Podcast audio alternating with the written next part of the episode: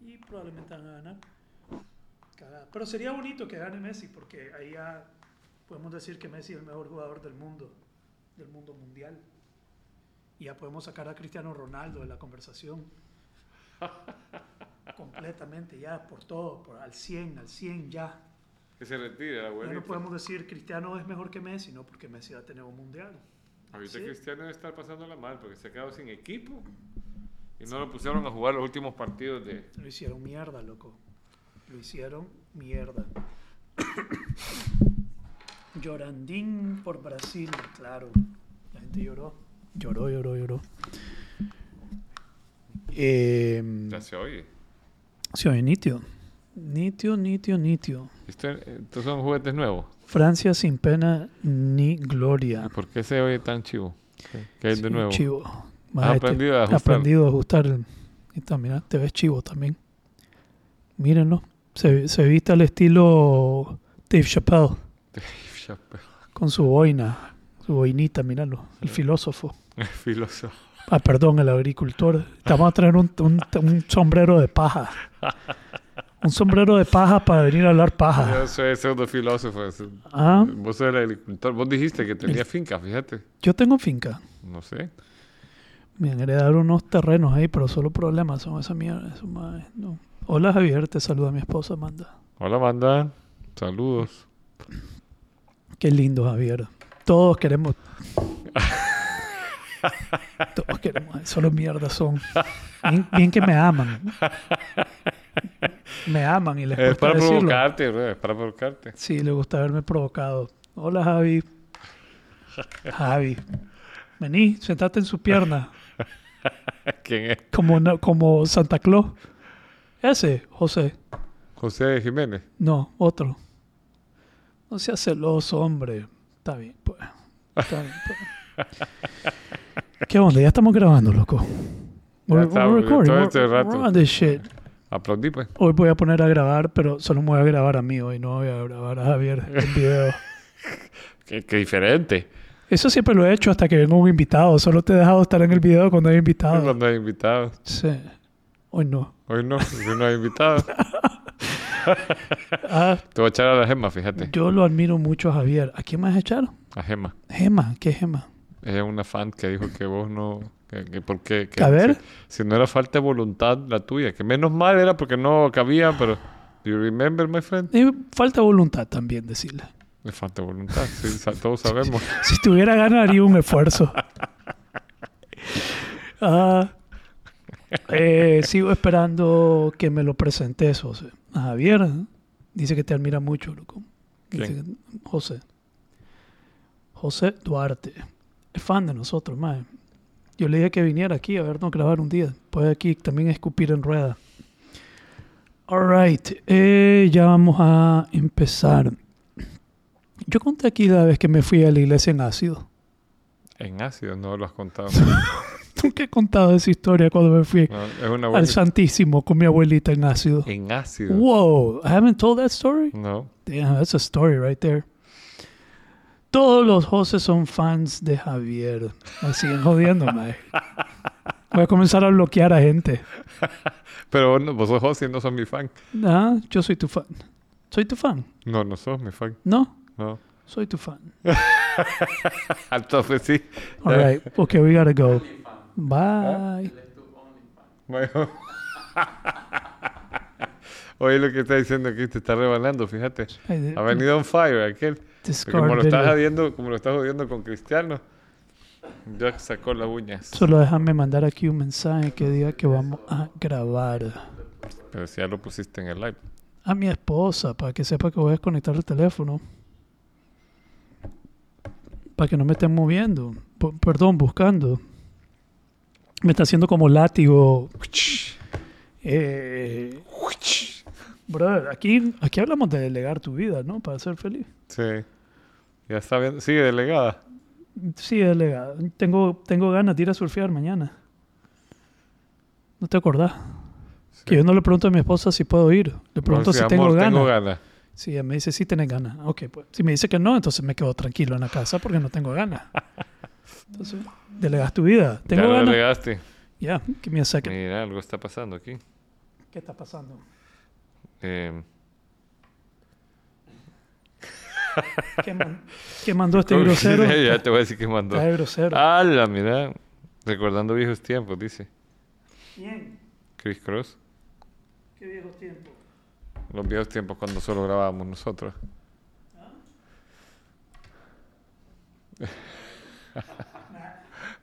Lo que, lo, que, Uh. lo que- lo que me, lo que me da más risa es que Chris Cross también se pone malo que no te grabe a vos. Ajá. Sí, le molesta. Se, Se le, se le nota. Se le nota. Sí. Y fíjate que Él acomoda el teléfono. Él quisiera agarrarlo ahorita y ponerlo para que vos también salgas. Pero Ah. vos sabés que no, no me graba. amigo. Esto se lo dedico a tus fans. A Gema. So, a Gema, de a Gema le No, dedico fíjate que, que, hay, hay una persona a la que yo que quería, ahorita yo podría escoger ponerlo a filmar a los dos, Y pero, no. pero no. pero no. Pero me encanta. Que no te... ah, Eso va para vos decirle, sí. we love you. Oye, ¿qué estás viendo ahí, loco? ¿Qué es eso? El Monte Everest. Chomolacma se llama. La verdad es que ya hubiéramos resuelto esta vaina, loco. Ya hubieras tenido tu trípode, loco, puesto el tuyo, falta- grabar, me hecho falta- contenido. falta de visión. Falta de iniciativa, loco, ¿ah? Totalmente falta de iniciativa, loco, ¿ah? Eh, pues, Es que ya, ya no necesito eso, brother. ¿Ah? Estoy abuelo para ser famoso. No, hombre, hay unos viejitos ahí en Instagram que son unos viejitos que, que le hacen, Vos loco. sabés, el que, el que se ha hecho famoso con la sonrisa esa toda bizarra. Hay uno que dice... eh, Ah, es- ¿Cómo que dicen, mae? uno que va caminando siempre. Uno que va caminando. Ese es cierto. Un roquito. Un roque- Ese se ha hecho famoso, es cierto. Sí. eh, Me pues, llega lo que dice el roquito. Sí, buenísimo. Puta, pero ¿cuál era su... Tiene una frase al inicio. Ajá. Algo así como self-thought o algo así. Algo así. Bueno, aplauda pues, para que empecemos oficialmente. Puta, bueno, pues está bien.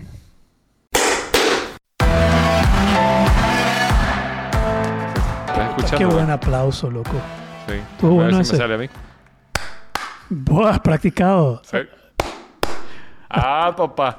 Ha, Eso lo tenés pra- que ha- ha practicado en su casa. Este más lo No, practica si en su tiene- casa. En las clases de canto me tienen practicando. No, no, no. Pero, hey, pero ¿cuándo nos vas a cantar?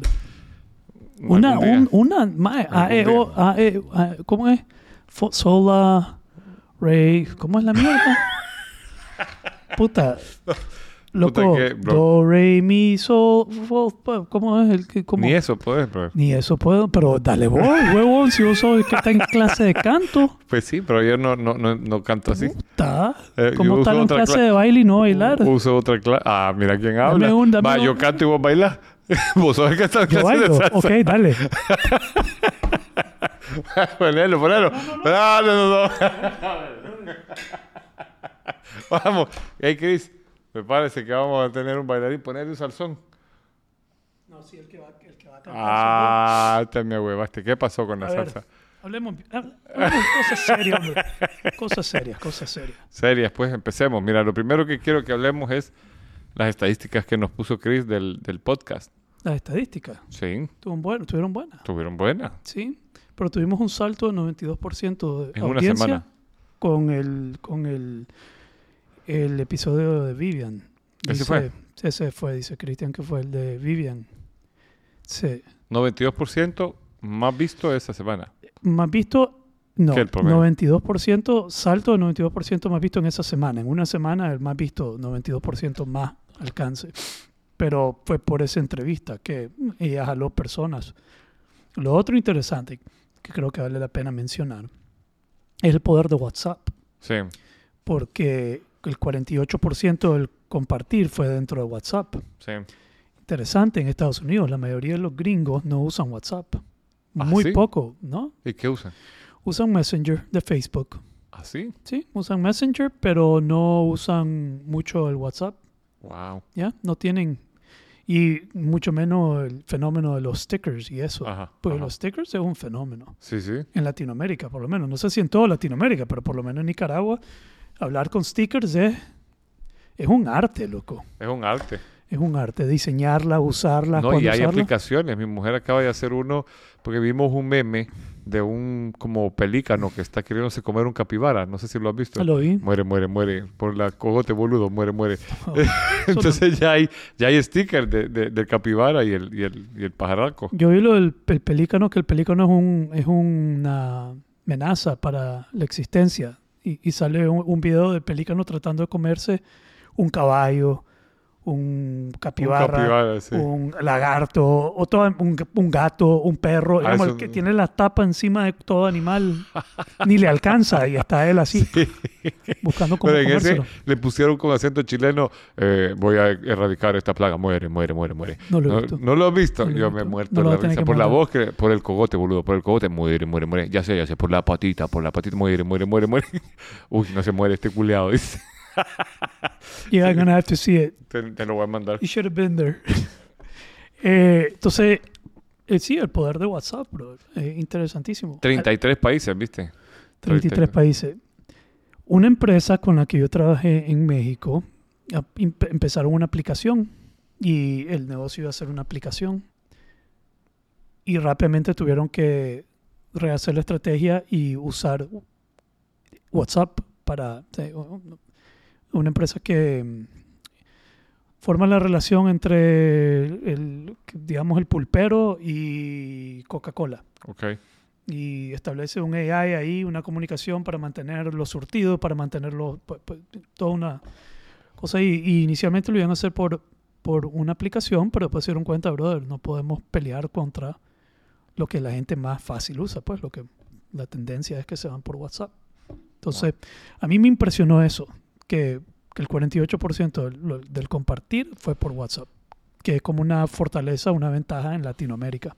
Sí, y curioso porque el segundo país donde más nos escuchan es Estados Unidos. ¿Sí? Sí, el tercero es El Salvador, después creo que es Honduras y después Costa Rica, Sí, deben de ser. Y el 5% globalmente. globalmente. Yeah, that's pretty Somos de los del 5% de podcast más compartido y más seguido. Ujú. Más seguido no sé. Más seguido no, no creo que más Sí, seguido. 30 Fue más compartido. No, Eso es muy diferente. No, yo sé, pero hay una estadística, Chris, de verdad, eres el, el más seguido, creo que era, el- porque de, de cuánto de, tu, de, la gente que te escucha también sigue el podcast, algo así es el... el- Mm, Como que son seguidores del tre- podcast. Ajá, y es el 36% de la gente que escucha el podcast nos sigue. Ok, a eso no le había puesto mente. Pero ¿Qué? ya, ¿cómo te sentías al respecto?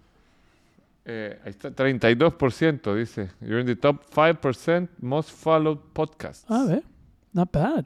Sí. Tenemos, pues mira, un, un gran, una gran señal, indicador de que algo bueno tiene esta vaina. Es que mi esposa está escuchando todos los episodios. Y mi esposo usualmente no consume mi contenido.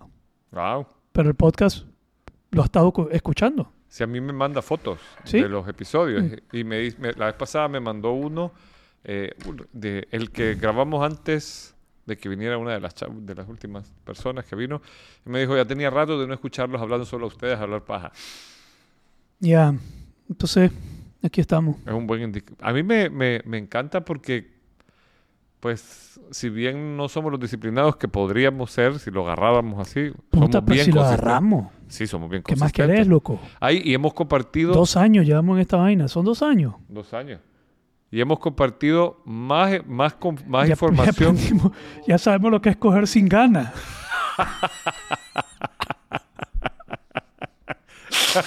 ah, ya sabemos lo que es conversar sin ganas.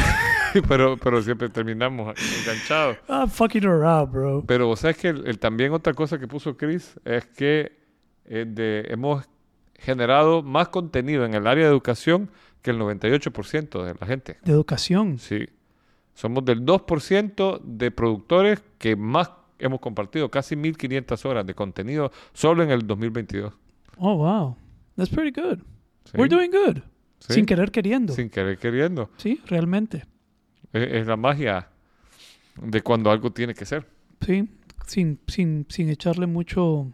Sí, como te digo, sin querer queriendo. Yo iba a poner My Most Meaningless Project. Y, y ha sido... No offense. No. but My Most Meaningless Project. ¿Te imaginas? Algo que empezó así como... Hey, dándome los mejores resultados. ¿Ya? Entonces, ¿qué más? ¿Cómo te sentís al respecto? Contento. ¿Contento? Sí. ¿Ya? Sí, me vino un buen momento. La, o sea, una bonita noticia. Dame las gracias, pues. Gracias. Ya te, yo te- cada año te doy las gracias. Vos solo me pones el, el, el- Lego. el Bruce Lee ese que pones vos. ¿Cómo es? Ah, el, el samurai. El samurai ese. de- Brother, no sé qué, te quiero mucho, gracias. Samurai. muere, muere, muere. ¿Qué quieres que te diga, loco? De nada, buena onda. Ay, qué te pasa que te quiero mucho, te amo. Ha sido tan lindo compartir con vos, Javier. Puta. Te- Yo no sé qué quieres sacar de mí, loco. No seas tan necesitado. No hay necesidad, Ah. eh, a ver qué sale, a ver si le sacamos agua a las piedras. Mae, ese samurái es bastante. Es bastante. Sí, dice mucho. Dice, em, ¿cómo dicen? Chugó, dice Chugó. no, los em, namaste. Namaste. Sí, lo divino en mí saluda lo divino en ti. Eso. Ya. Entonces, sí, ha sido un resultado el, el traer invitados, pues estimuló, definitivamente provocó. Eh, tenemos que seguir siendo creativos en cómo vamos a seguir llamando a la audiencia. Sí. ¿Algo más que quieras decir sobre los resultados del podcast? ¿No? ¿No? Yo creo, quería mencionarlo porque creo que es valioso. No, claro.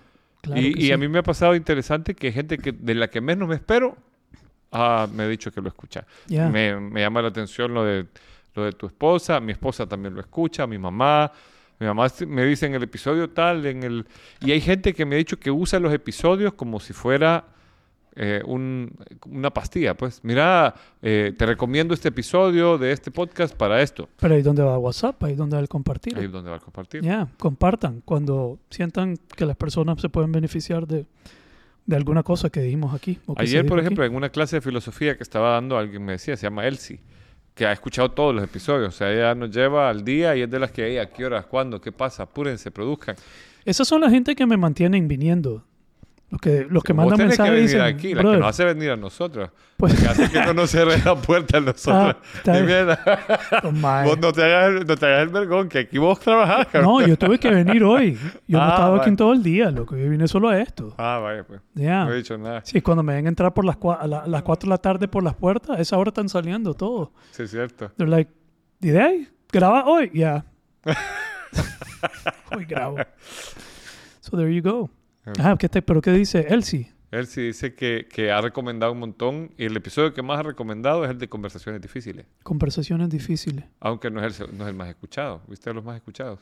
Ya, pero qué alegre que pueden encontrar ahí algo de utilidad en, en, en- pues con todo eso. Todo eso se vuelve un...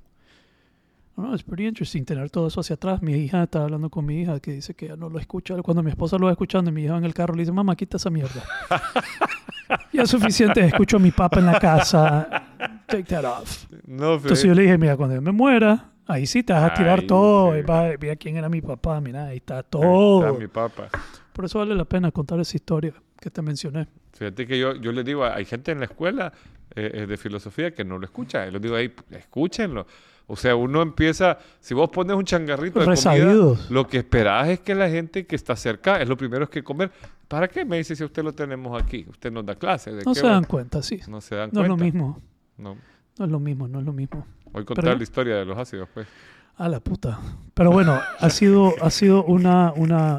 Hay un par de historias que yo pensé que las había contado, nunca las conté. Creo que mi mente las estaba reservando para algún momento, pero no la...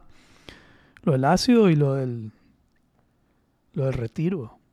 El retiro espiritual este, Ah, uno que te ibas a, que era como cristiano.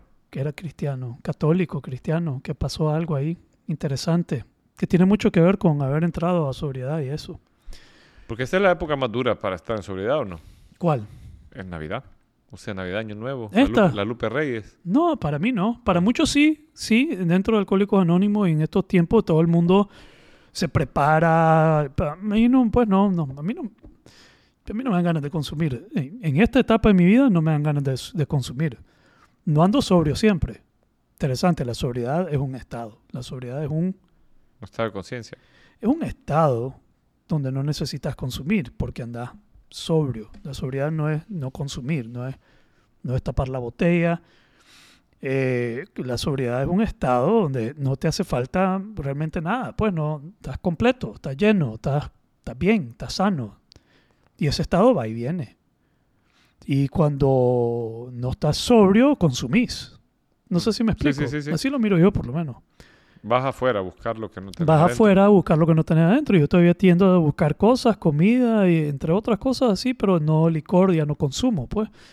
Pero, pero en esta época sí, en- tradicionalmente es una época difícil para muchas personas para mantenerse sobrio. Es una época que pues trae muchas emociones. Eh, la pérdida de mis padres, la pérdida de mis suegros, eh, quien, quien- comparación con otra gente que está pasando feliz, tal vez, no, no sé, tío, esto revuelve, el- Sí. revuelve las emociones. Eh, pero dentro de la historia, Entrarle. ¿Cuál, fue, ¿Cuál sucedió primero? No me acuerdo. Yo creo que el retiro espiritual sucedió primero. Te voy a contar esa historia del retiro, porque fue muy, muy, me marcó muchísimo para el resto de mi vida. Todos los colegios van a retiros, ¿no? ¿Vos Nunca fuiste a un retiro. Mi colegio era laico. Era laico. Laico. Sí. Entonces tenía yo mis compañeros de clase, uno era ateo y el otro era testigo de Jehová. Pero estaba en el americano y también era laico, pero Te algunos mandaban. padres, no, no, el colegio no, perdón. Algún grupo de Ah. estudiantes y padres armaban un retiro. Aunque el colegio era laico, había, Vos podías ir si querías. eh, hab- po- podía ir si quería. Eh, ¿Y cómo se te ocurrió ir? O sea, Yo pensé que era un gran bacanal. brother. Pensé, puta, vámonos el fin de semana, nos vamos a quedar fuera de la casa, van todo el mundo. vamos. Vamos. No sé si tenía 16 años, 17 años, no me acuerdo qué, qué edad tenía. Puta, no sé cómo va esta línea de tiempo, sinceramente. Definitivamente creo que el retiro fue antes del, del ácido en la iglesia. Entonces, ya, nivel. Vos has hecho ácido. Fíjate que no. Nunca has hecho ácido. Nunca hice. ¿Hongos? Tampoco. What? Y te decís filósofo. Con razón, sos agricultor, brother. What? Sí, no, me, me- en el Zamorano, cuando lo hicieron Miguel y todo, yo me, me ¿Quién es. Miguel? ¿Cuál es su apellido? Miguel Ay Gallarón. Ay, Viborín, El David. siendo ácido en Zamorano. Sí. Zángano. Sí. Y aquí te están so- sapeando. Ok, ok, ok, ok. Let's keep this straight. Entonces, em, había un retiro.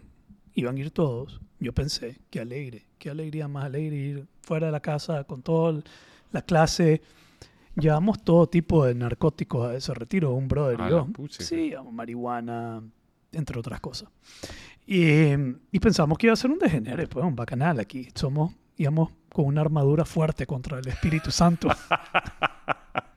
Bien armados. No había forma que iba a penetrar. Em, llegamos, creo que fueron dos noches. La primera noche todo suave, pues todo lo que era espiritual y todo eso suave. Me acuerdo que nos pegamos un toque en la noche, bla, bla, bla. Estábamos todos, y iba a ser alegre.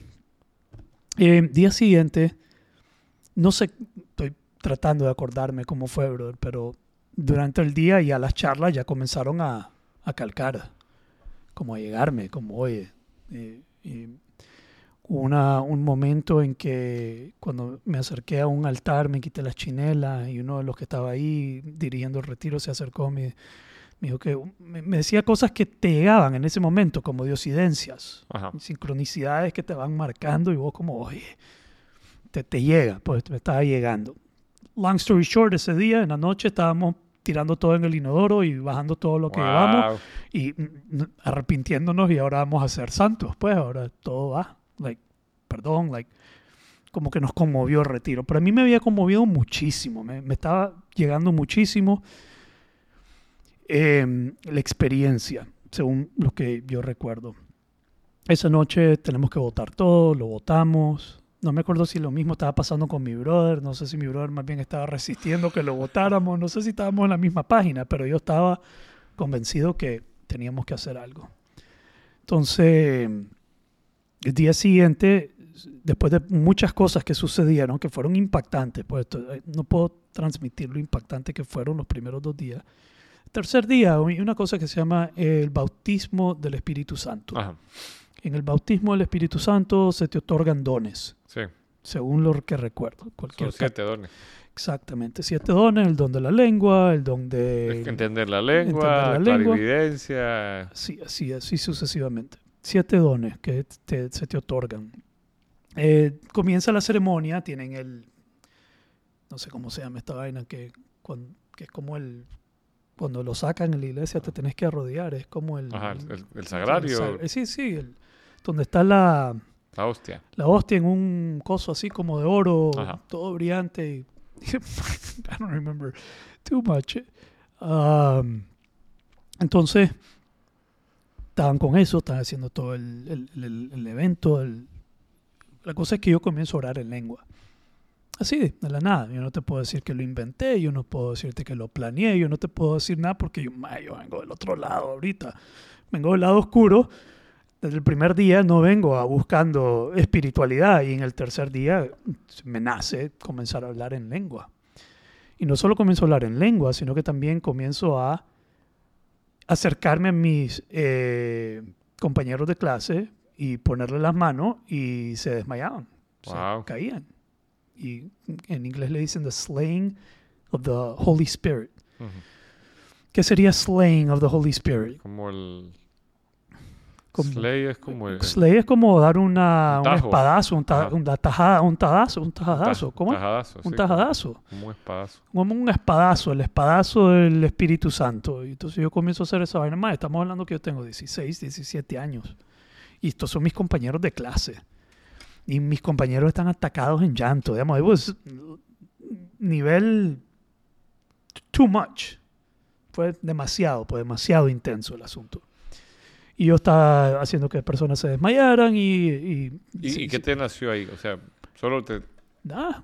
Eh, No te lo puedo explicar, hermano. No te puedo decir, me dieron ganas. No te puedo decir, Solo lo hiciste. I just, but I just did it. I just let go and let come, pues. De- me dejé ir, me dejé llevar y comencé a hacer esta vaina. De orar en lenguas y orar por las personas y se desmayaban y mis compañeros estaban tan conmovidos que se atacaban en llanto y pero, pero la- lo único que yo recuerdo de ese momento es verle las caras a ciertos compañeros de mi clase atacados en llanto, pero arrodillados, atacados en llanto, viéndome. Fue pretty interesting, por decirlo así. Sí. Entonces, ya de camino al colegio, eh, bajé en el bus de vuelta al colegio. Yo me siento como en un estado de shock. Yo no estoy como, ay, qué lindo el Señor, qué bonito todo esto. I was like, WTF, como, what the fuck was that? Qué jodido fue eso. Como en shock. Y en el, en el bus, la mayoría de mis compañeros cuando compartieron, me acuerdo que estaban y lo que más me marcó fue lo que pasó con José. Lo que más me marcó fue eso, lo que más me impresionó fue, fue eso, lo que pasó ahí. Y yo estoy como en un estado de not completely there. Y Ujú. Era un estado raro, como en shock. La uni- y, y el día siguiente, ya cuando te vas a clase, vos sabes que cuando los compañeros, cuando alguien hace algo y no todo el mundo lo hizo, hay como una división entre los grupos. Sí. Todo el mundo fue a la fiesta tal y yo no fui, todo el mundo hablando de la fiesta y se habla por, de la fiesta como por una semana y vos te sentís como cuando están hablando de la fiesta, puta, yo no estuve en esa fiesta, ¿qué, qué pasó? You feel left out. Entonces sé como que hubo una división entre amigos que fueron y amigos que no fueron.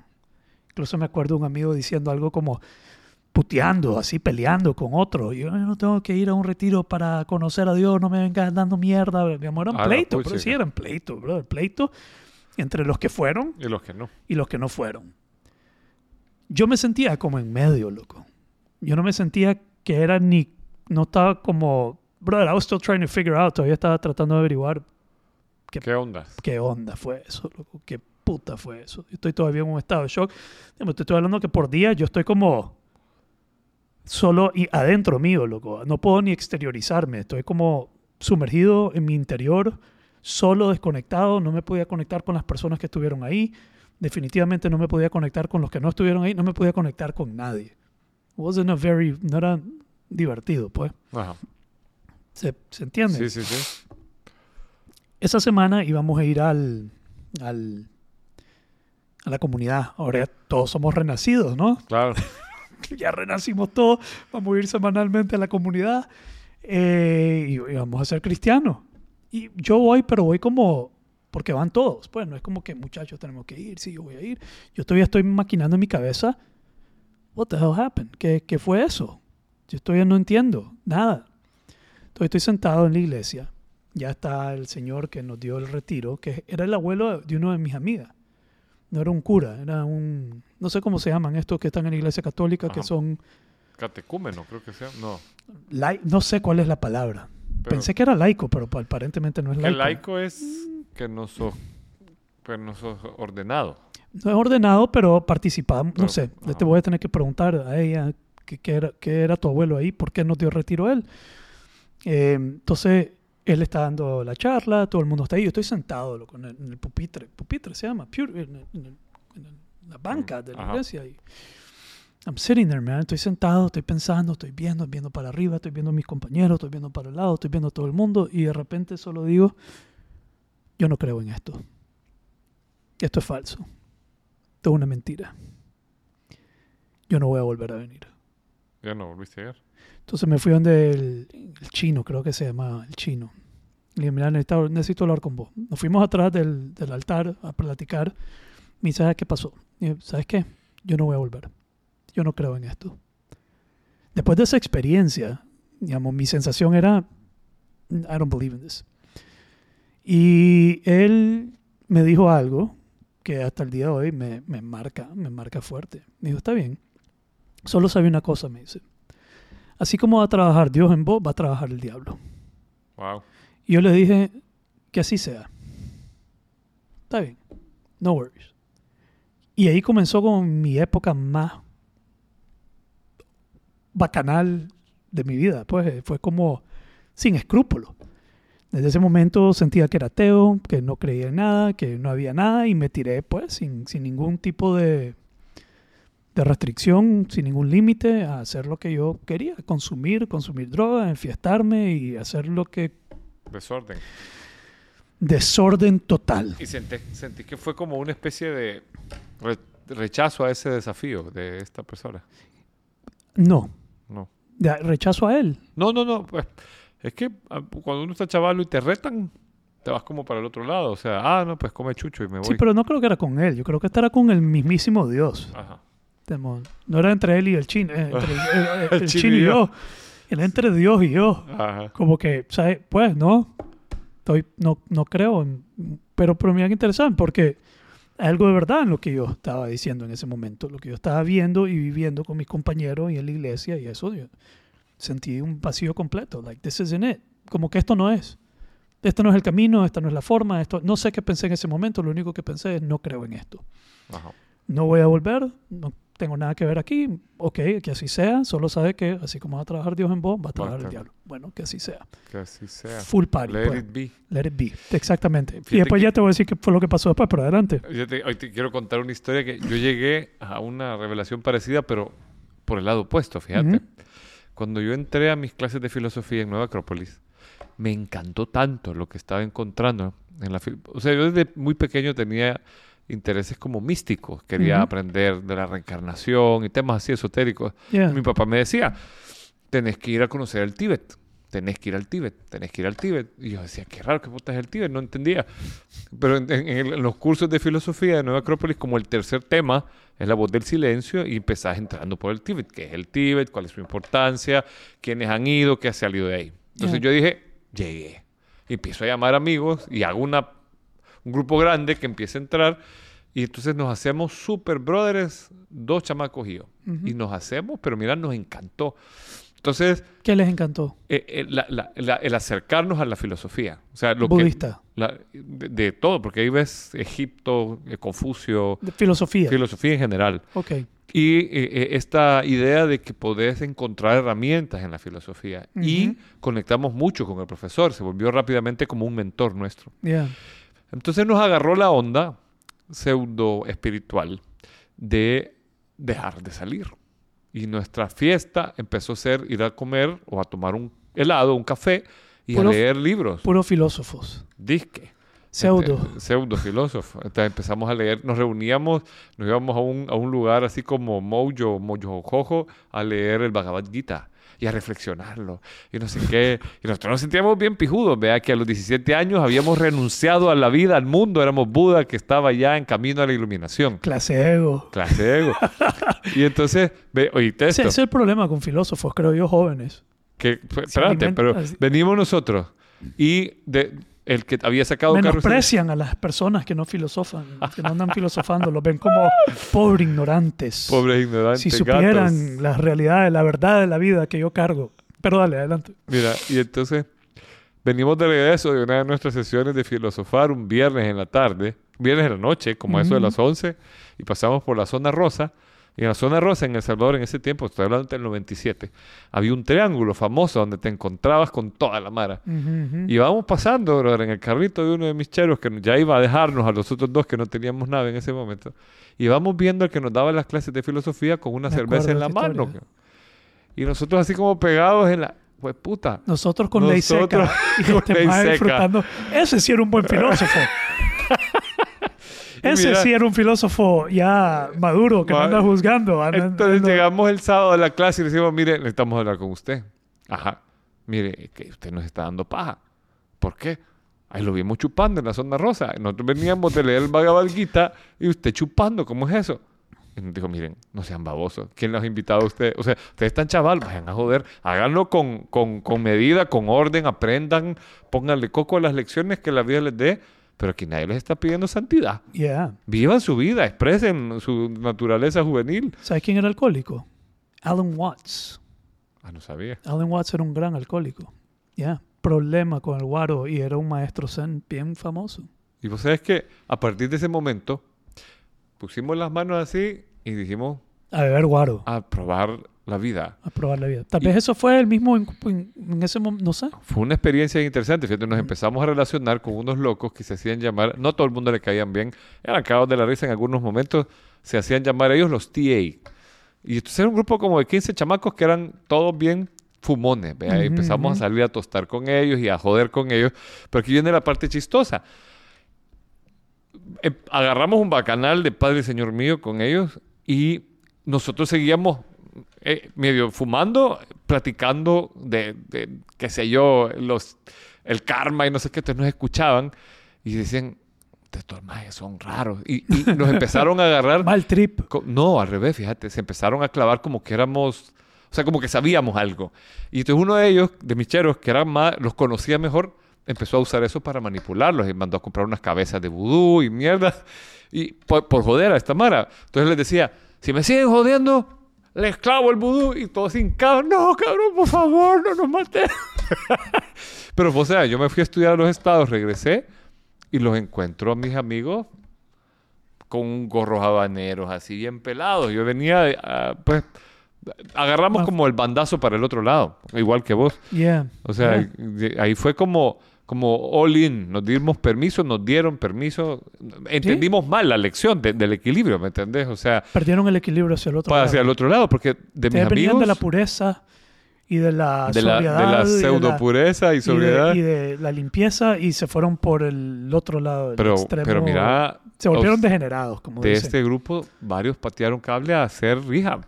Sí, me Sí. imagino, claro que sí. Porque How la not? Sí. Qué interesante. Pues sí puede haber algo como en ese, en ese momento, lo mismo, un permiso para... Sí, a soltar los estribos. Sí, pero yo, yo siento que Dios me dio ese permiso. Yo siento que todo fue parte de un plan ya bien montado, hermano. Como, go ahead, this is it. Como que nunca he visto esa película, El Diablo, y creo, no sé, con Elizabeth Hurley, creo, no sé. Ah, sí. Pero que al final el Al diablo, diablo con el diablo. y el diablo está jugando ajedrez con Dios. Ajá. Al final el plan de los dos siempre, Era- sí, siempre sí, están sí. en conjunto. Eh, bueno, vos ponés en la Biblia, uno de los libros más hermosos para mí de la Biblia es, es el libro de Job. Ya. Y todo lo que... Y es un- una jugando, apuesta, es ya, una apuesta una entre el apuesta. diablo y, y- y- Dios.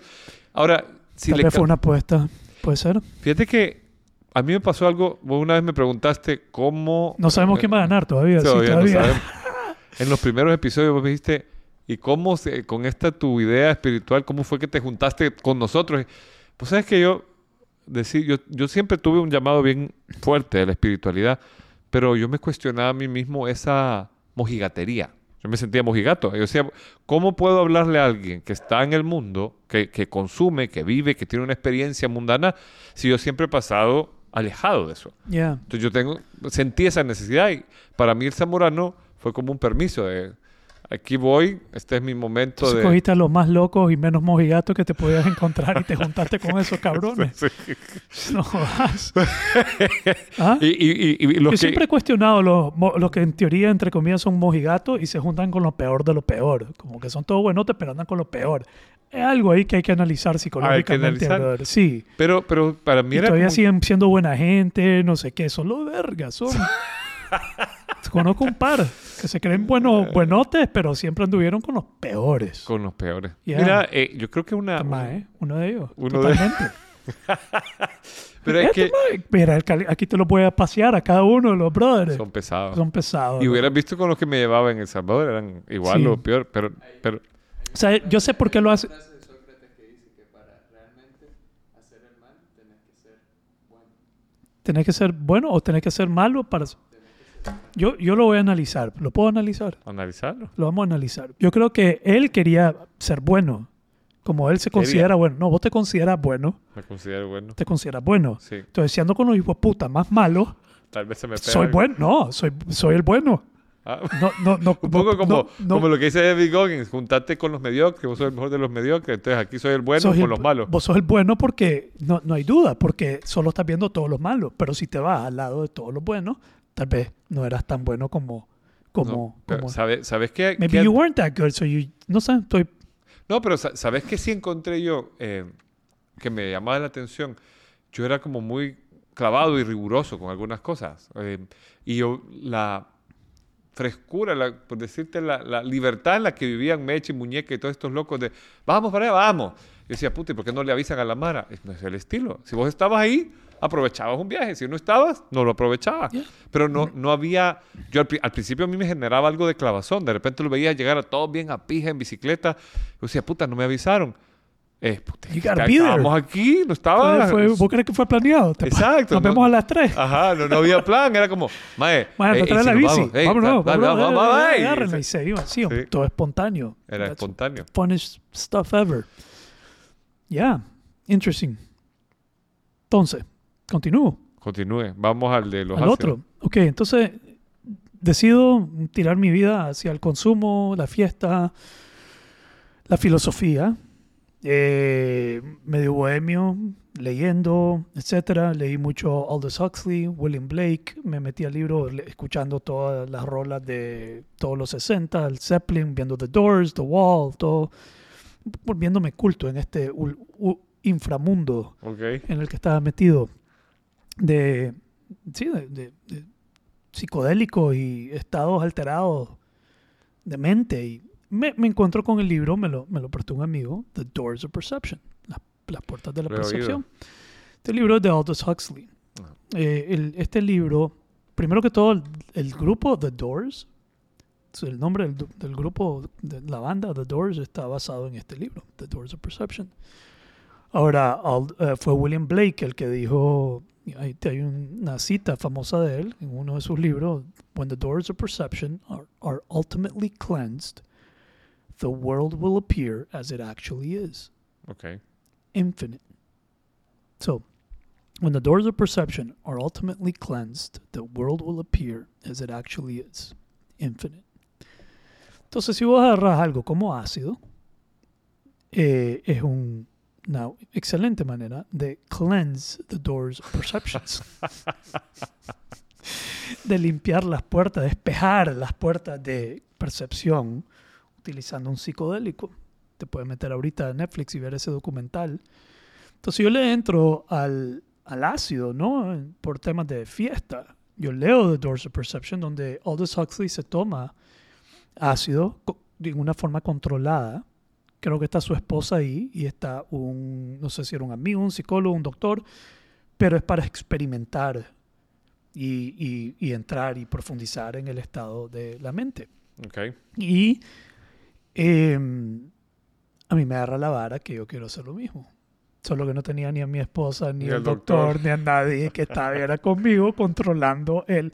Y esto pudo haber sido muy peligroso. Esto pudo haber sido, esto pudo haber salido muy mal, muy mal.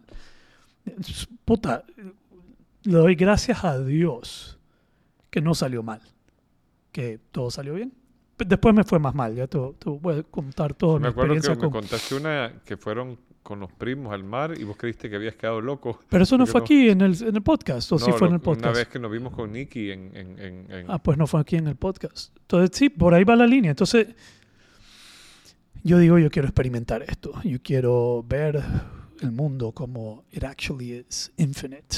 Entonces, una amiga mía me mandó un paquete para mi cumpleaños. Sé que tenía 17 años. Y me manda unos ácidos, unas tabletas. Entonces, yo decido que me voy a tomar una en un jueves. Sé que era un jueves porque ese día es el Santísimo. Ajá. Y esto termina en el Santísimo. Entonces me tomo el ácido en mi casa, solo, y comienzo a tripear, hermano. Pero nivel, wow. Y todo estoy yendo bastante bien, pues todo controla, gracias a Dios, porque one bad thought, un pensamiento negativo y te fuiste, hermano. Eh, ya tuve, te voy a hablar de un mal trip que tuve, que es el del mar. Pero aquí todo iba bien. Estaba mi, estaba mi sobrino, pasé tripeando con mi sobrino por horas, viendo el mundo a través de los ojos de mi sobrino, no lo dejaba de seguir, viendo como mira este mae, loco, como el mundo tan eh, jugando con cosas. Yo decía, wow, el- eh, asombrado, pleno asombro, full, full, full asombro al mil. Entonces ya estoy en la casa explorando todo, brother, caminando, y en eso viene caminando mi abuelita, loco. Y veo que va vestida, toda elegante. Y yo, ¿a dónde vas, abuela? Me dice, voy a misa. Yo voy con vos. Vámonos. Bro, me monto en el carro con mi abuelita. Bro, ¿vos sabes qué hubiera pasado si me hubiera agarrado algo malo con mi abuelita, loco? Sí. Que le hubiera comenzado a decir cosas o p- perdés el control, bro. No, no, digamos, el que ha hecho ácido sabe que es una línea bien fina entre que te vaya bien y que te vaya mal. Y si te va mal, it's turns pretty crazy. Entonces, em, me fui con ella, me fui con ella al Santísimo aquí en Esquipula, me senté, loco, y yo feliz de la vida, loco. Pero gozando, loco, de estar ahí. Me acuerdo que cuando iba de camino, me acuerdo que iba como un perrito con la cabeza fuera del carro, viendo Y- y- y tu todo abuelita con mi no te abuelita. decía mi que- abuelita no sabía nada, loco. Mi Sí, no abuelita, te preguntaba qué te pasa, porque estás... Nada. ah, mi abuelita iba en su mundo. Ella no estaba poniendo mucha atención a lo que yo estaba haciendo. Yo iba a misa con ella. Después me senté en misa y en el Santísimo hacen esa vaina que hacen, caminan con el, hacen todo un show. Y para mí era un show. Yo estaba sentado ahí y decía, wow. this is a show. Es- esto es un acto, es un show. Esto es un show. Esto es un montaje. Y el único que ve a Dios aquí Soy yo. soy yo. El único que está viendo la realidad del asunto soy yo y todo lo demás es un acto. This is, this is a show. They're putting on a show. Mi abuelita estaba participando. Fue una loquera, loco. No me acuerdo cómo terminó ese día. No me acuerdo mucho más después de eso, pero terminé en ácido, en Bien. misa con mi abuelita a los 17 años. No te quedaste pe- pescoceando al cura porque... Nada, bro, eso- de- todo pasó tranquilo, gracias a Dios, pero después ya las cosas se pusieron. Mike, yo creo que, de cierto modo, si yo miro todo esto, fue como. Yo tenía permiso de hacer eso. Lo que no tenía permiso era de querer repetirlo. Me volví greedy y quise agarrar a una amiga y decirle: Mira, eh, quiero enseñarte algo. Eh, Esto es lo más maravilloso del mundo. Vámonos. Es como al día siguiente o a los tres días o algo, tenía el otro y hagámoslo. Y a ella no le fue bien. Y el que la, Ah, el la que la hizo ir mal fui yo. Digamos, le puse tanta presión eh, que, le, que le fue mal. Y cuando te va mal es que tenés... A a mí, me- los que me han, han consumido ácidos me hablan de un trip que es que... Bro, se te mete un pensamiento en la cabeza, loco, y no se te sale. Una paranoia, pero es un, un pensamiento que te agarra. Ya te voy a decir cuál fue mi, mi último trip. Ahí la cagué con ella. eh, es más, yo ya estaba, no, no puedes, según recuerdo, no puedes, a mí no me pegó tanto esa vez porque estaba recién saliendo de una experiencia. A ella no le fue muy bien, más bien le fue mal. Eh, queriendo repetir y después queriendo repetir esa experiencia como espiritual, por decirlo así. Ese era mi deseo, como repetir esa experiencia espiritual, de que la gente viera lo que yo vi, que vieran la, la verdad detrás de todos. Porque yo siempre decía, ácido te revela la verdad, ah, éxtasis te revela el amor. ¿Ya? ok. Este, cosas muy distintas, experiencias muy distintas, pero yo quería compartir con ellos lo que yo había visto. Y bad, pues una obsesión casi. Entonces nos fuimos a la playa, unos amigos, y una amiga, la misma amiga, trajo un- una página entera de ácido. Una página Wow. entera son como 100 Cuadrito. dosis, son dosis. Como 100 dosis. Y nosotros, los golosos, nos cortábamos nuestra propia dosis. Digamos, no teníamos acceso a la página y a la tijera. Entonces, que, ok, ¿cuánto nos cortamos aquí? Una dosis puede ser como un cuarto de una uña. Y tal vez nosotros nos habíamos cortado mitad de una uña. Wow. Yeah, it's a little too much. Entonces, me junté también con las personas incorrectas. Todo tiene que ser esto como hacer ayahuasca, que tenés que ir con el chamán, tenés que ir en el ambiente controlado. Tiene que ser un buen chamán, tiene porque que ser un buen chamán. escuchando de Gabor Mate que hay unos casos. Hay casos muy malos, eh, porque la mente se va a lugares que no quiere que se vaya. Entonces yo me junté con un par de más que tal vez no eran con los que yo quería compartir lo que mi intención de compartir. Ok. Entonces, lo que pasó en este trip es que yo quería jalarlo a ellos a lo que yo quería experimentar. Ellos querían bacanalear.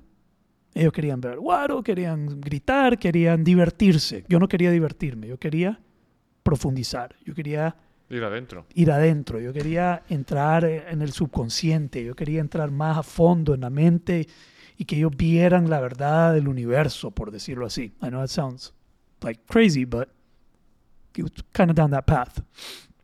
Entonces, en lo que yo estoy con ellos, como que logro, en, un momento los calmo y le digo, no más, vámonos. Pues hicimos una fogata en la playa, loco, una cosa extraordinaria.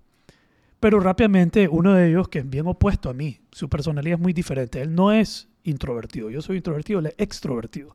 Él quería bacanalear, él no quería estar meditando, reflexionando de la existencia de un ser astral, universal, whatever. He's like, ah, shut the fuck up, me decía. Vámonos, puta, vámonos, yo, "Ah". entonces, de repente hubo como una separación. Así fue como lo experimenté. De repente yo me sentí como rechazado.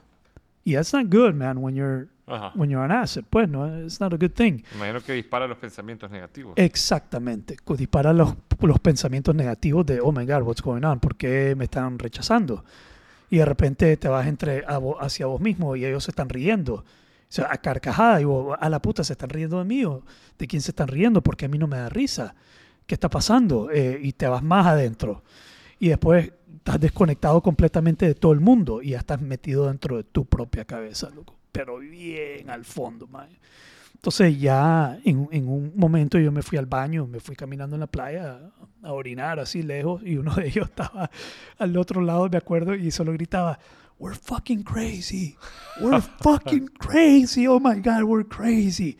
Y yo me lo repetía en mi cabeza, We're crazy. We're crazy. Y de repente como me cayó el 5. Oh my God, Quedé directo. you're fucking crazy. Quédate loco.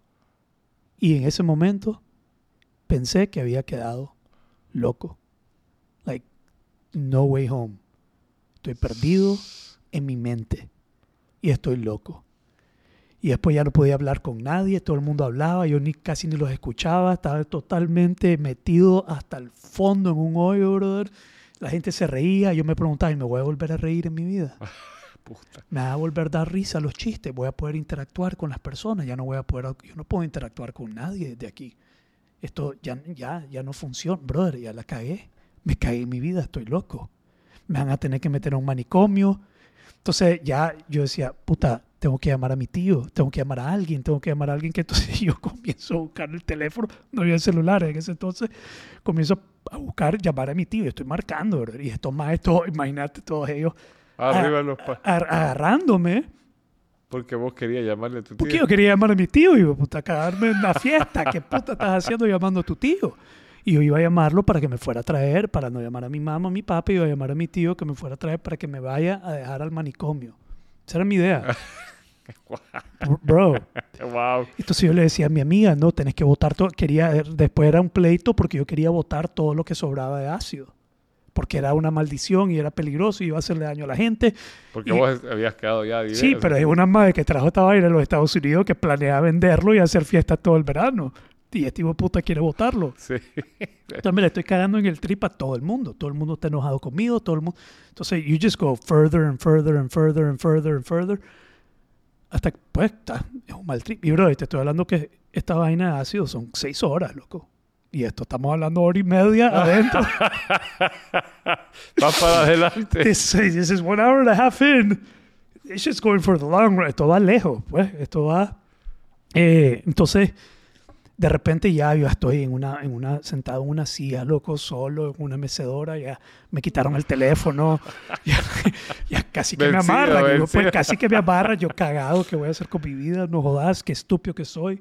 ¿Cómo pude Brother, en un mal trip. Eso es un mal trip. Sí. A diferentes personas les para- pasa de diferentes maneras. Pero y usualmente es algo como que quedaste loco y ya no hay vuelta para atrás, ya no vas a volver a ser igual. Pero es tu mente que algo está sucediendo y, un, y mi amiga que estaba ahí, otra, me estaba como acompañando, todavía tenía algo de compasión. Yo creo que tal vez ella ni se, yo creo que no se había metido. Creo que era una madre que estaba lúcida Ok. pero no recuerdo muy bien, pero creo que tal vez estaba Lucia, me estaba ahí hablando y me dice, yo estoy ahí preocupado, cagado, y de repente me dice, mira, mi primo se metió como 20 dosis y pues fue a un manicomio y a un doctor, pero él está bien ahora, está casado y tiene su hija, su Wow. familia. Y la quedo viendo y le digo, ¿en serio? Sí, me dice. ¿Y está bien? Le digo. Sí, está bien. Todo, pues, he's okay. Entonces voy a estar bien. Yo, pues sí, yo creo que vas a estar bien. Voy a estar bien. Así. Digamos, cambió. Vol- volvió al trip. Volví. Y así, literalmente. Like, comencé a celebrar. Like, y, y, y, y todo el mundo gritando. La, la muchacha, guys, ya- Jose's back. Volvió José. Y todos los maes. Pero solo un mae que está teniendo esa experiencia entiende de qué estamos hablando. Sí, sí, sí. Entonces, cuando le dicen, volvió José, todo el mundo was like, ¡Ya! ¡Ya! Veniste, Chepe. wow". Entonces me metí al agua y me abraza. Era una celebración absurda porque había vuelto del mal trip, loco. Wow. Ya. Crazy Crazy. Por estar jugando con fuego. Y ahí fue donde yo dije, nunca en la vida vuelvo a tocar esta vaina. Digamos, nunca en la vida Nunca vuelvo más lo volviste a tocar. pero una vez alguien comenzó a repartir unos cubos de azúcar en una fiesta, loco. Yo lo agarré y cuando nadie estaba viendo lo escupí porque me cagué, loco. No quería, fue too Y esos much. cubos de azúcar tenían. Sí, ácido. eh, eh, meten el ácido, lo ponen en un gel. Un gel tab es como la pastilla, por lo menos en mi época, esto fue hace más de 20 años, al saber cómo es ahora la onda. Pero eh, vos sabes la cápsula de las pastillas. Ajá, ajá. Ese es el gel tab que se disuelve ahí. O en un bladder paper. Entonces es un papel donde solo le botan el líquido y el papel lo absorbe y te pones el papel. Que dicen que Jimi Hendrix se ponía 12 aquí en una bandana, se los amarraba y tocaba la guitarra y se les metía por la, por la piel. Wow, mientras él tocaba. trip. Tripazo, mae. Era un héroe. Era un héroe. Mae, ¿quiénes eran los héroes para nosotros? Jim Morrison. Jim Sí. Morrison. ¿Nunca has visto No One Gets Out Alive? Claro que sí. que, que él se lleva a todos los maes, al, Sí. al- los obliga a irse al desierto para poder experimentar y, y gritaba, I am the Lizard King, I am the Lizard Sí. King. How many of know, how many of you know you're really alive? Y cantan la canción, This is the end. Ajá. Buenísima. Buenísima. Pero, ¿vos sabés que Esas mí- fueron mis inspiraciones para hacer esta estupidez. Fíjate que, bueno, re- retomando, yo no creo que, bueno, no, te, te construyen ese tipo de estupideces. Oh, yeah. ¿verdad? O sea, al final, yo me recuerdo aquella famosa historia. ¿Cómo vas a saber eh, eh, de este, del que quería entrar al, al- al- templo iniciático y lo rechazan porque le dice, vos no estás rech- Vos no estás rechazando nada. no estás Sí. renunciando a nada. Yo me acuerdo que cuando me gradué de Zamorano, seguía bacanareando tres meses después y un día mi hermana me sentó y me dijo, Javier, you're not going back. Soltala. Ya, ya no vas de regreso ¿A dónde? al Zamorano. Estás traumado. Estás traumado. Ya saliste de la cárcel, Ya papá. saliste de la cárcel, cabrón. Ya no sos o sea, zamorano. ya no. Y entonces yo decía, ay, puta huevo. Y, y me acordé de un personaje que a mí me inspiró mucho, que es, es un romano, que es apellido Sila. Porque él, él, él era... ¿Qué es eso? Ah, está Bueno, sonando. sí, tranquilo. Él era un... Fue un gran general, llegó a ser dictador, pero antes de serlo, él llevaba una vida bien desordenada. Era bisexual, era bacanalero, era actor en el teatro y eso era mal visto en Roma. Pero de repente cuando vio la oportunidad de servir a Roma, él se compuso por completo, se casó, hizo todo Cuando terminó, entregó el poder de la dictadura Y también y se hizo volvió. un parade y un bacanal hasta que se murió. Pero esa es su onda. Bueno, si yo cumplo mi responsabilidad en el mundo, tal vez a los 78 algo Ya. así, digo, brother, let's go. We're back, baby. We're back. Ah. Pero sé que a, a mí él me inspiró porque yo dije, ok, ya está, ya viví, aquí vengo de regreso, boom, y se acabó. Hice una ceremonia de cierre y, y porque algo que yo aprendí, que cuando, a mí eso fue un- uno de los regalos más grandes que me han dado mis mentores, de, de entender la parte ceremonial de la vida. Entonces yo dije, ya está, aquí se queman los barcos, termina mi época bacanal y empiezo. Y Yeah. ya me, no me tienta salir a bacanalear. No, no, ¿No? tuve necesidad de pasar por rehab, pero ya no me tienta. Yeah. Lo que sí me, me resuena mucho lo que decís es que yo he vivido momentos de mi vida donde el dolor ha sido tan grande, no físico, sino emocional, algún problema o algo, que me ha llevado a pensar si no estoy quedando loco. Mm, Porque el estado de conciencia está alterado. yeah. Vos ponete a pensar un momento de ira como el que conté ¿Has de mi sentido en papá. algún momento que hasta tal vez estoy loco? Sí. O que multiplicarlo por 10 mil. Sí, sí, bueno, no, he- no he tenido la oportunidad, como te digo, de consumir algún ácido Don't o hongo. Pero, pero sí he tenido momentos a donde mi proceso de vida me ha llevado a decir, eh, re- reflexionar. O sea, porque estás, qué sé yo, eh, o, o- o- o- por ejemplo, un momento donde perdí por completo el sueño, tenía ataques de ansiedad muy fuertes y el dolor emocional Yeah. era muy grande. Entonces, sentarte como... El estado de conciencia es distinto. Estás evaluando la, la vida... O sea, vos me... Yo, estás viendo la, la percepción de alguien y te pesa... eh, y, y cuestionarte de no morir por dentro para mí ha sido Yeah. una lógica a la cual regresar y decir, espérate, volvamos al centro, volvamos al centro. Yeah. Y encontrar maneras de, de recuperar... O sea, de no loco. sanidad. Tu sanidad. Que vas a estar bien. Que vas a estar bien, sí. Sí, en, esta, en estas dos historias, digamos, uno lo del retiro y después decir, bueno, voy a tirar por el camino de en medio y a esa experiencia que me llevó, que también fue una experiencia espiritual. Digamos, yo tuve una experiencia espiritual en el retiro, tuve una experiencia muy espiritual ese día con mi abuela en, en la iglesia y luego me puse muy greedy y me, me, me di una cachimbiada, que bien cachimbiado. Esa vaina fue bien intensa, too much. Además de otras cosas, pero ya la mezcla del consumo y la espiritualidad ya estaba muy intertwined, estaba como muy ya Ajá. mezclado, enredado, ya estaba muy enredado mi consumo y mi espiritualidad, al punto que a la gente decía, bro, este man está quedando loco. Ajá. Ya, los locos decían que estaba quedando loco. Que es un red flag. oh, bro, eres loco, te están diciendo, estás quedando loco. Hey, it's a red flag, man. You gotta get this. Y que iba la historia que sí conté aquí en uno de los episodios de, De cuando del dan- avispón. del avispón, que yo anda, me reconocí a través del libro de este Pablo Coelho, nuestro gran Gurú. gurú, Pablo Coelho, que, Que nos ha llevado al camino de la luz. que nos va a dar el camino a la luz. Eh, Somos guerreros de la luz. fue que yo tengo el manual del guerrero de la luz, me encanta. Fue que realicé esta, buscando a Dios, pero ya no era el Dios de ese, digamos, ese momento en el retiro espiritual, ya me di cuenta, no creo en esto. En ácido me di cuenta, hay algo más, pero no es esto. Y hubo un reencuentro en ese momento de, ah, aquí está. Y que todo estaba ya planeado, todo era Ajá. parte, todo parte eso- del viaje. todo para, era para par- hacer lo que ahora. todo era parte del viaje, hasta tener ese reencuentro y decir, ahora sí puedo tener una relación con Dios sin necesidad de ningún, de nada. Sí. Y mi relación con Dios puede ser y tener claridad de Dios y entre alcohólico anónimo que me puso en contacto con mi ser superior y comencé a construir una vida basada en mi relación con Dios. sí. Pero después de esos momentos. Y fíjate que ahí me, me surge algo que me estaba acordando. Ahí yo le he dado clase de filosofía a infinidad de, de personas y se acercó a las clases una chava que tenía un gran espíritu idealista, Ujú. pero era atea. Y cuando yo le daba cursos era bastante inconstante. Y yo veía que ante los asombros más grandes, yo estaba tirando mi corazón en la clase y era como, "Meh". sin embargo, seguía llegando, hasta que un día se retiró un tiempo y luego regresó, yo la, la vi diferente y ella me abordó y me dijo, mira, quiero hablar contigo Fíjate que yo me había considerado atea hasta hoy, pero tuvimos un campamento con unos amigos, consumimos ácidos. Y yo no te puedo decir que el ácido me enseñó Dios, pero el contacto que yo sentí con la naturaleza y ver la maravilla de la creación con ese estado de conciencia me ha hecho repensar Entonces el ácido le enseñó Dios. de alguna manera. Lo que pasa es que es difícil aceptarte a vos mismo que encontraste a Dios eh, En eh, ácido. En ácido. Yeah. Pero Trust me, a lot of people have. sí, me imagino.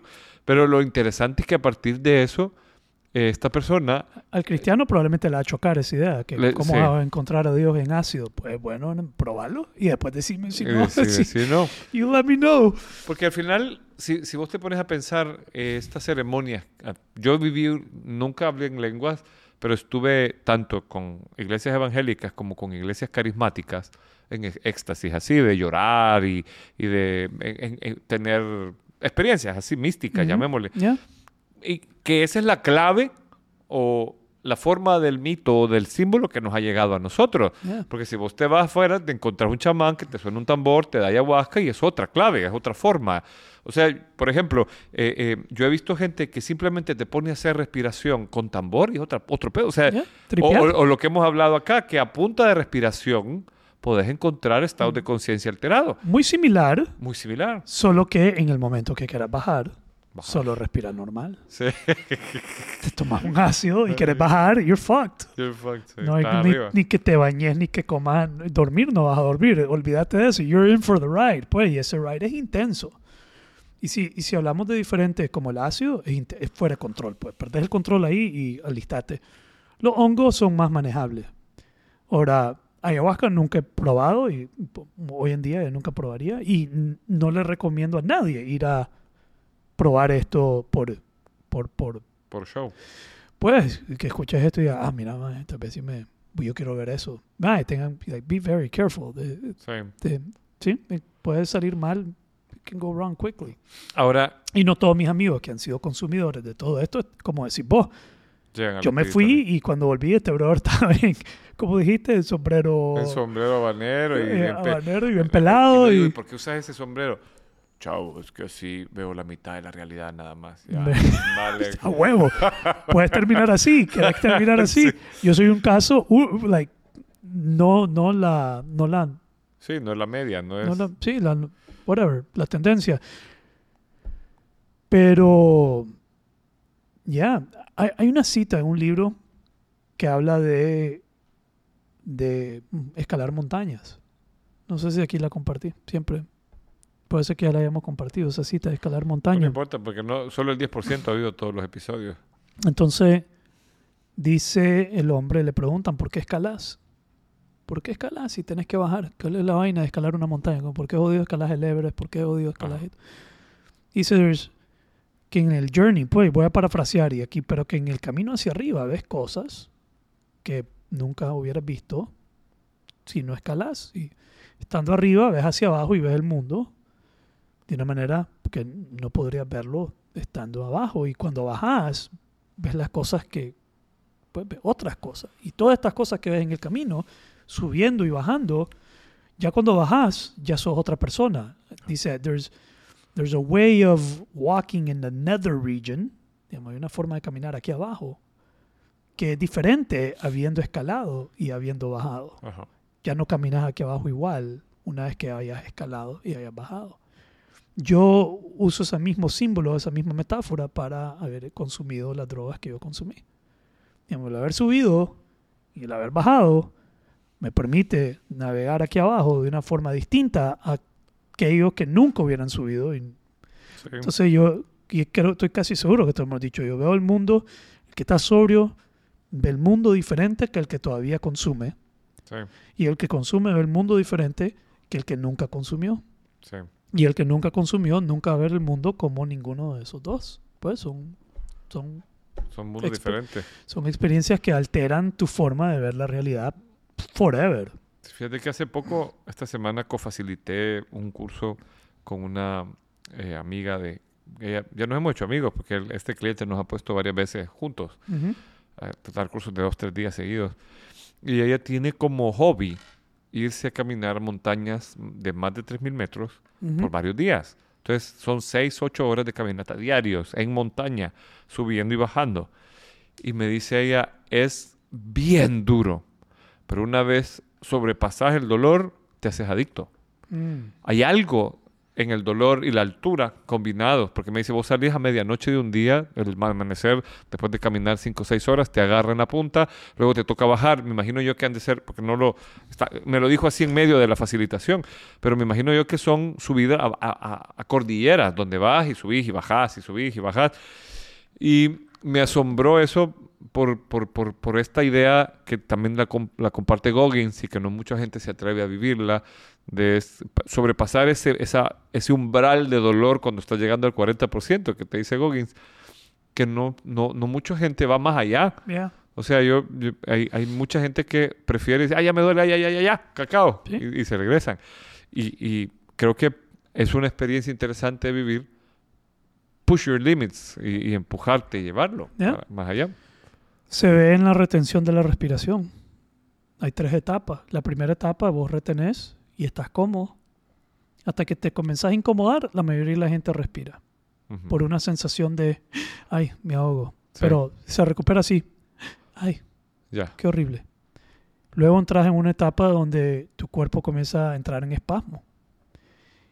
Digamos que vos te toma un minuto llegar a esa etapa de espasmo. El espasmo ya es una etapa, ya pasaste Sí. un montón de incomodidad horrible para llegar a ese punto de que tu cuerpo comienza a hacer espasmos ya involuntarios. Hay gente que llega a ese primer espasmo y dice, ya tengo que respirar. Pero la realidad es que si te toma un minuto llegar al primer espasmo, todavía puedes retener un minuto más antes del blackout. Todavía tenés un minuto de espasmos para realmente llegar a, a tu máximo de- Wow. y desmayarte. Entonces, digamos, a mí me toma dos minutos llegar a mi primer espasmo. Y significa que en teoría yo debería poder retener dos minutos más wow, sin desmayarme, pero son los peores dos minutos de mi vida. sí, Entonces, la mayoría de la gente en, en el filo de la incomodidad suelta, suelta. sí, Ya cuando un poquito incómodo, solo la posibilidad, algunos solo la posibilidad de incomodarse, ya no tratan.